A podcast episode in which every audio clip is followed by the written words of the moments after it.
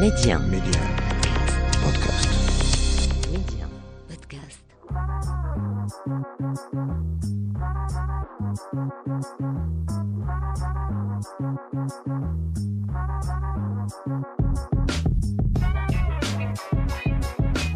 Bienvenue à vous pour ce nouveau numéro de l'Hebdo MC, le rendez-vous taillé sur mesure pour tous les curieux et curieuses. On parle médias, culture et tech avec un focus tout particulier sur le Maroc.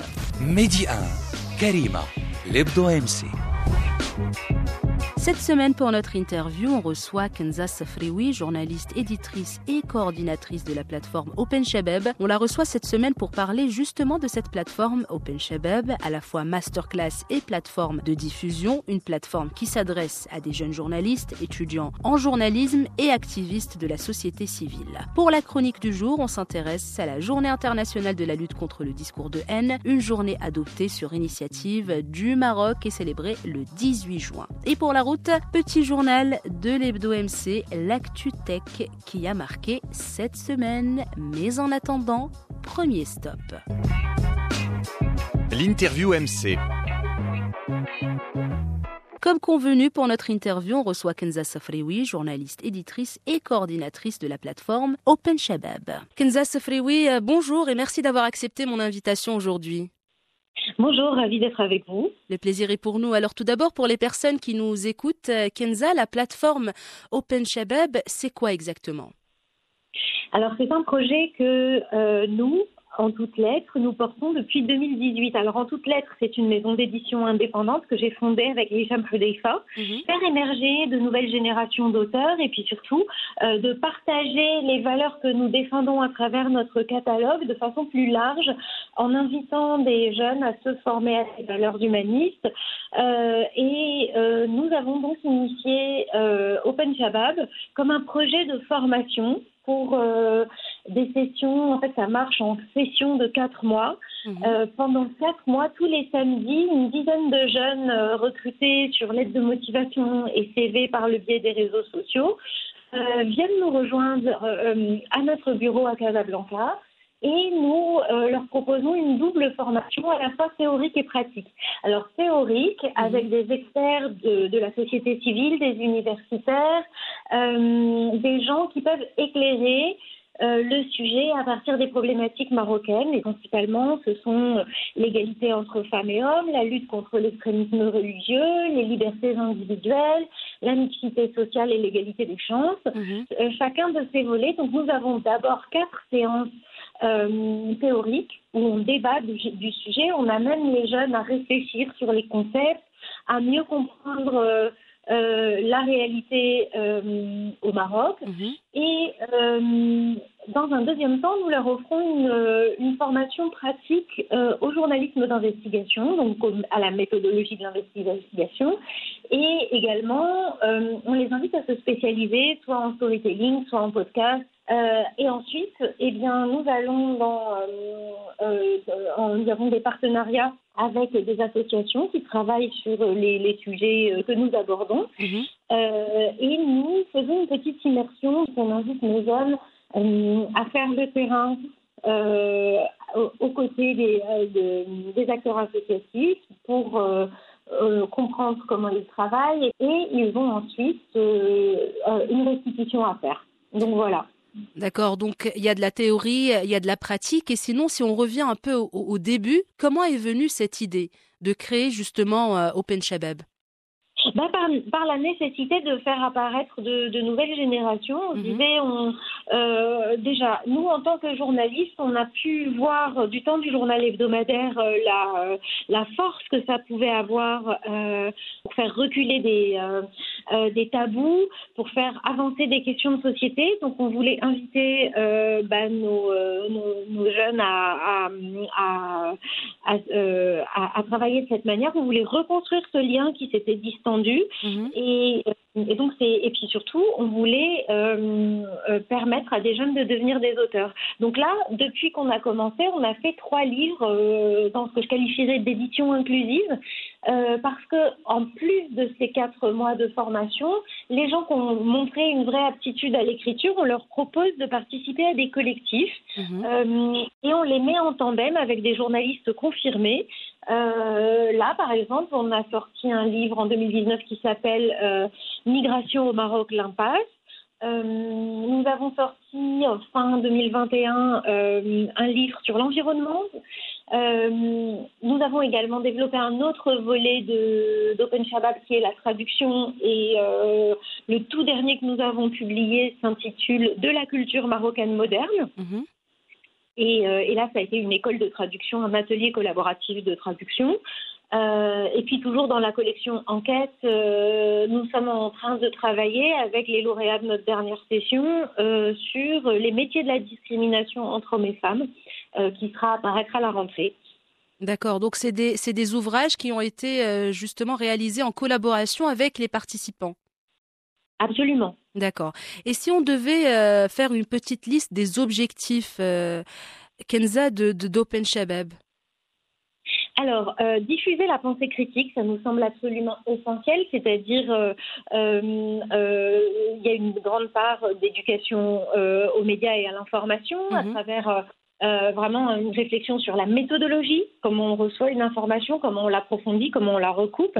Il y a un travail vraiment sur les concepts, euh, qu'est-ce que ça signifie l'égalité, qu'est-ce que ça, euh, enfin voilà, revenir sur sur la terminologie, quels sont les outils pour l'appréhender?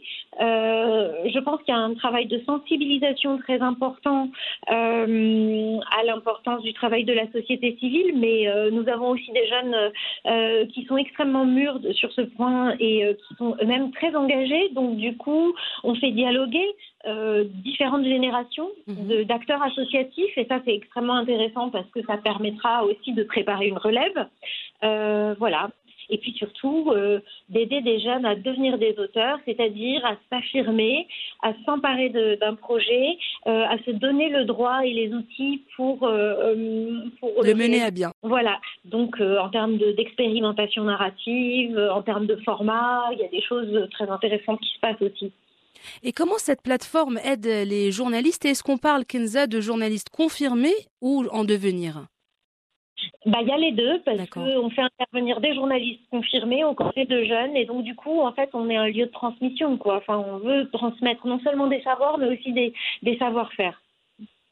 D'accord. Donc, c'est et comment se passe euh, la sélection de, de, de ces participants en quelque sorte? Est-ce qu'il y a un processus? Nous, venons de relancer un nouvel appel pour la session qui va commencer euh, le 3 septembre euh, prochain, après les vacances. Donc nous sommes en train de sélectionner des, euh, des, des, des, jeunes. Nous avons lancé les appels sur les réseaux sociaux. Donc suivez les, les pages Facebook, Twitter et Insta de, dans tout et d'Open Shabab. vous y trouverez toutes les informations. En fait, ce qu'il faut savoir, c'est que nous voulons des jeunes qui ont moins de 35 ans, euh, qui envoient un CV, une lettre de motivation, et s'ils veulent euh, une production, euh, quelle qu'elle soit, pour qu'on ait une idée de, de, de ce qu'ils savent faire et de ce qui les intéresse. et puis voilà, donc là, l'appel à candidature est ouvert jusqu'au 30 juin. Et Open Shabab, Kenza propose également, donc, on en a parlé, des formations à ces journalistes. Que proposent justement ces formations? En quoi consistent-elles? Les formations, ben, ce sont des, euh, des masterclass, en mhm. fait, avec des experts de la société civile, de l'université, des journalistes, euh, qui vont euh, éclairer le sujet. Donc là, pour septembre, ça va être la sécularisation et la lutte contre l'extrémisme religieux. Donc nous allons construire un programme autour de ce sujet. Nous essayons à chaque fois de faire varier les, les, les points de vue et d'avoir des intervenants qui viennent de l'université, qui viennent du monde associatif, qui viennent euh, de, des médias, pour qu'on puisse vraiment euh, recouper les méthodes, euh, avoir un, différents angles d'approche de, de, cette thématique. La masterclass, elle est en français, arabe, anglais. On mélange mhm. les langues comme on le fait au quotidien au Maroc. Donc vraiment, les, on fait tout pour que la langue ne soit pas un handicap. Et ça n'est pas un cours magistral, c'est vraiment un lieu d'échange et de débat. Donc notre expert invité euh, propose une, euh, une, intervention, mais ensuite euh, nous l'invitons à avoir l'approche la plus euh, dialogique possible et être dans le dialogue et l'échange. voilà, certains nous ont même proposé des jeux de rôle pour pour faire comprendre des des, des, concepts. Enfin, mmh. donc on a beaucoup apprécié et leur générosité et leur leur inventivité dans leur manière de, de transmettre. Et Kansas Sofriwi, quelle est la suite pour, euh, pour Open Shabab selon vous? Qu'est-ce que vous espérez? Alors nous sommes en train de lancer un mouvement Open Shabab parce que nous estimons que euh, quelque chose qui concerne les jeunes doit être pris en charge euh, par les jeunes et donc nous souhaitons euh, essaimer et aider nos anciens lauréats à créer des, clubs dans leurs universités, dans leurs écoles parce que parce que ce sont les lieux qui ont vocation à, accueillir normalement ce type de, travaux mhm. parce que ça permettra de toucher plus plus de jeunes en termes euh, bah, d'éducation aux médias et à l'information et en termes de réflexion sur les concepts et sur les valeurs humanistes nous semble absolument euh, essentiel pour euh, l'avenir de, de, notre pays. donc voilà, nous souhaiterions aller dans ce sens. Kenza Safrioui, merci beaucoup d'avoir accepté mon invitation aujourd'hui. Merci infiniment. À bientôt. À très bientôt. Voilà, restez avec nous pour la suite de l'Ebdo MC. C'est dans un tout petit moment. La chronique MC. Et pour la chronique du jour, cette semaine, coup de projecteur sur la première journée internationale de la lutte contre les discours de haine, lancée par les Nations Unies, mais surtout adoptée sur initiative du Maroc et célébrée ce samedi 18 juin. Pour moi, le discours de haine, c'est tout ce qui peut mener ou faire du mal à quelqu'un. Quelque chose qu'on fait ou qu'on dit qui représente une attaque en rapport avec le look de la personne ou ses croyances. Ce n'est une surprise donc pour personne, pas besoin d'être un expert en la matière, il suffit de naviguer sur les réseaux sociaux pour vite se rendre compte que les discours haineux n'épargnent aucun réseau social. Certains remettent la palme d'or à Twitter, tandis que d'autres estiment que le réseau social au Polaroid Instagram cache bien son jeu et représente une réelle menace, surtout pour les plus jeunes. Bref, Facebook, Instagram, Twitter, Snapchat et j'en passe, tous sont concernés par cette initiative des Nations Unies, une journée mondiale accompagné donc d'une campagne globale pour sensibiliser et mobiliser contre le discours de la haine sous le hashtag non à la haine. Alors quand je vois quelque chose sur mon fil d'actualité, je fais tout ce que je peux pour le dénoncer et tout ce que je peux pour l'arrêter, parce que je sais que tout le monde n'est pas capable de le supporter comme moi je peux. Quand quelqu'un écrit un commentaire qui fait mal,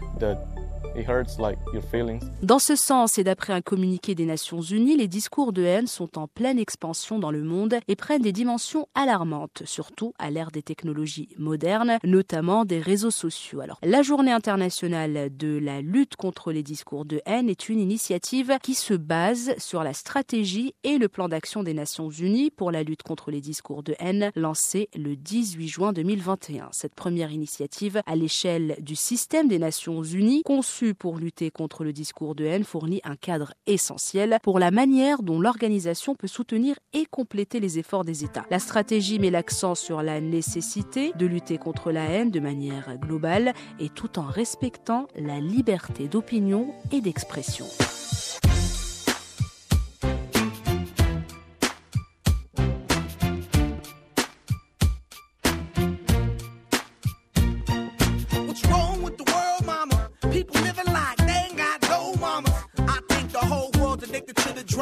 Alors, euh, petit rappel pour la route, la journée du 18 juin est décrétée par les Nations Unies comme journée internationale de la lutte contre le discours de haine, une initiative qui tombe à pic dans une situation mondiale caractérisée par la prolifération des tensions sociales et des discours de la haine. Dans la vraie vie, mais aussi et surtout sur les réseaux sociaux, d'où le lancement à cette occasion du hashtag No Hate Speech, non au discours de haine. Le Maroc a été salué pour sa proposition en tant que promoteur des valeurs de paix, de tolérance et de dialogue interreligieux entre les différentes cultures. L'Assemblée générale des Nations unies a souligné les préoccupations mondiales concernant la propagation et la prolifération donc des discours de haine dans le monde et a adopté sur proposition et initiative du Royaume du Maroc une résolution sur la promotion du dialogue interculturel et de la tolérance. La résolution en question reconnaît donc la nécessité de lutter contre la discrimination, la xénophobie et les discours de haine et appelle tous les acteurs pertinents, notamment les États, à faire plus d'efforts pour lutter contre ce phénomène conformément au droit international des droits de l'homme. Elle proclame donc ce samedi 18 juin journée internationale de la lutte contre les discours de haine, célébrée pour la première fois en 2022.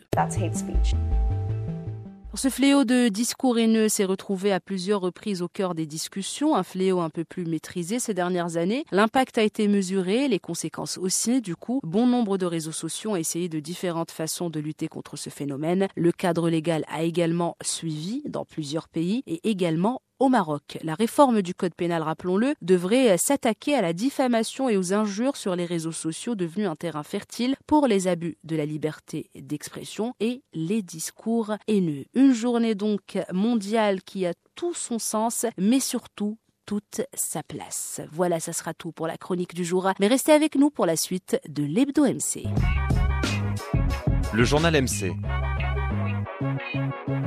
Et on ouvre cette nouvelle édition du journal de l'Hebdo MC avec cette info sur le réseau social à l'oiseau bleu Twitter. Pourquoi on en parle cette semaine? Alors le conseil d'administration de Twitter a finalement cédé, d'après le Washington Post, et prévoit désormais de donner accès à Elon Musk aux montagnes de données nécessaires pour répondre à ses questions sur le nombre de faux comptes. Lundi, le patron de Tesla a menacé dans un document officiel de retirer son offre d'acquisition du réseau social qui selon lui résiste activement à ses demandes d'informations sur les spams et comptes robotiser ce que réfutait la plateforme. Mais le conseil du groupe californien devrait fournir aux multimilliardaires un flot de données comprenant les quelques 500 millions de tweets publiés chaque jour, peut-être dès cette semaine, d'après un article du quotidien américain paru donc mercredi. Twitter estime que le nombre de faux comptes et de spam sur les réseaux sociaux représente moins de 5% de ses utilisateurs actifs quotidiens. Mais Musk affirme que la méthodologie employée par la plateforme n'est pas adéquate et qu'il doit mener sa propre L'accord de rachat oblige, rappelons-le, l'entrepreneur à mener à bien la transaction, à moins qu'il ne parvienne à prouver que le réseau social l'a trompé ou qu'un événement majeur ne change sa valeur. Les deux parties se sont engagées à verser une indemnité de rupture pouvant aller jusqu'à 1 milliard de dollars dans certaines circonstances. Deuxième info concerne Google. L'entreprise californienne a mis en congé un employé persuadé que l'intelligence artificielle avec laquelle il dialoguait pourrait avoir une âme et devrait avoir des droits.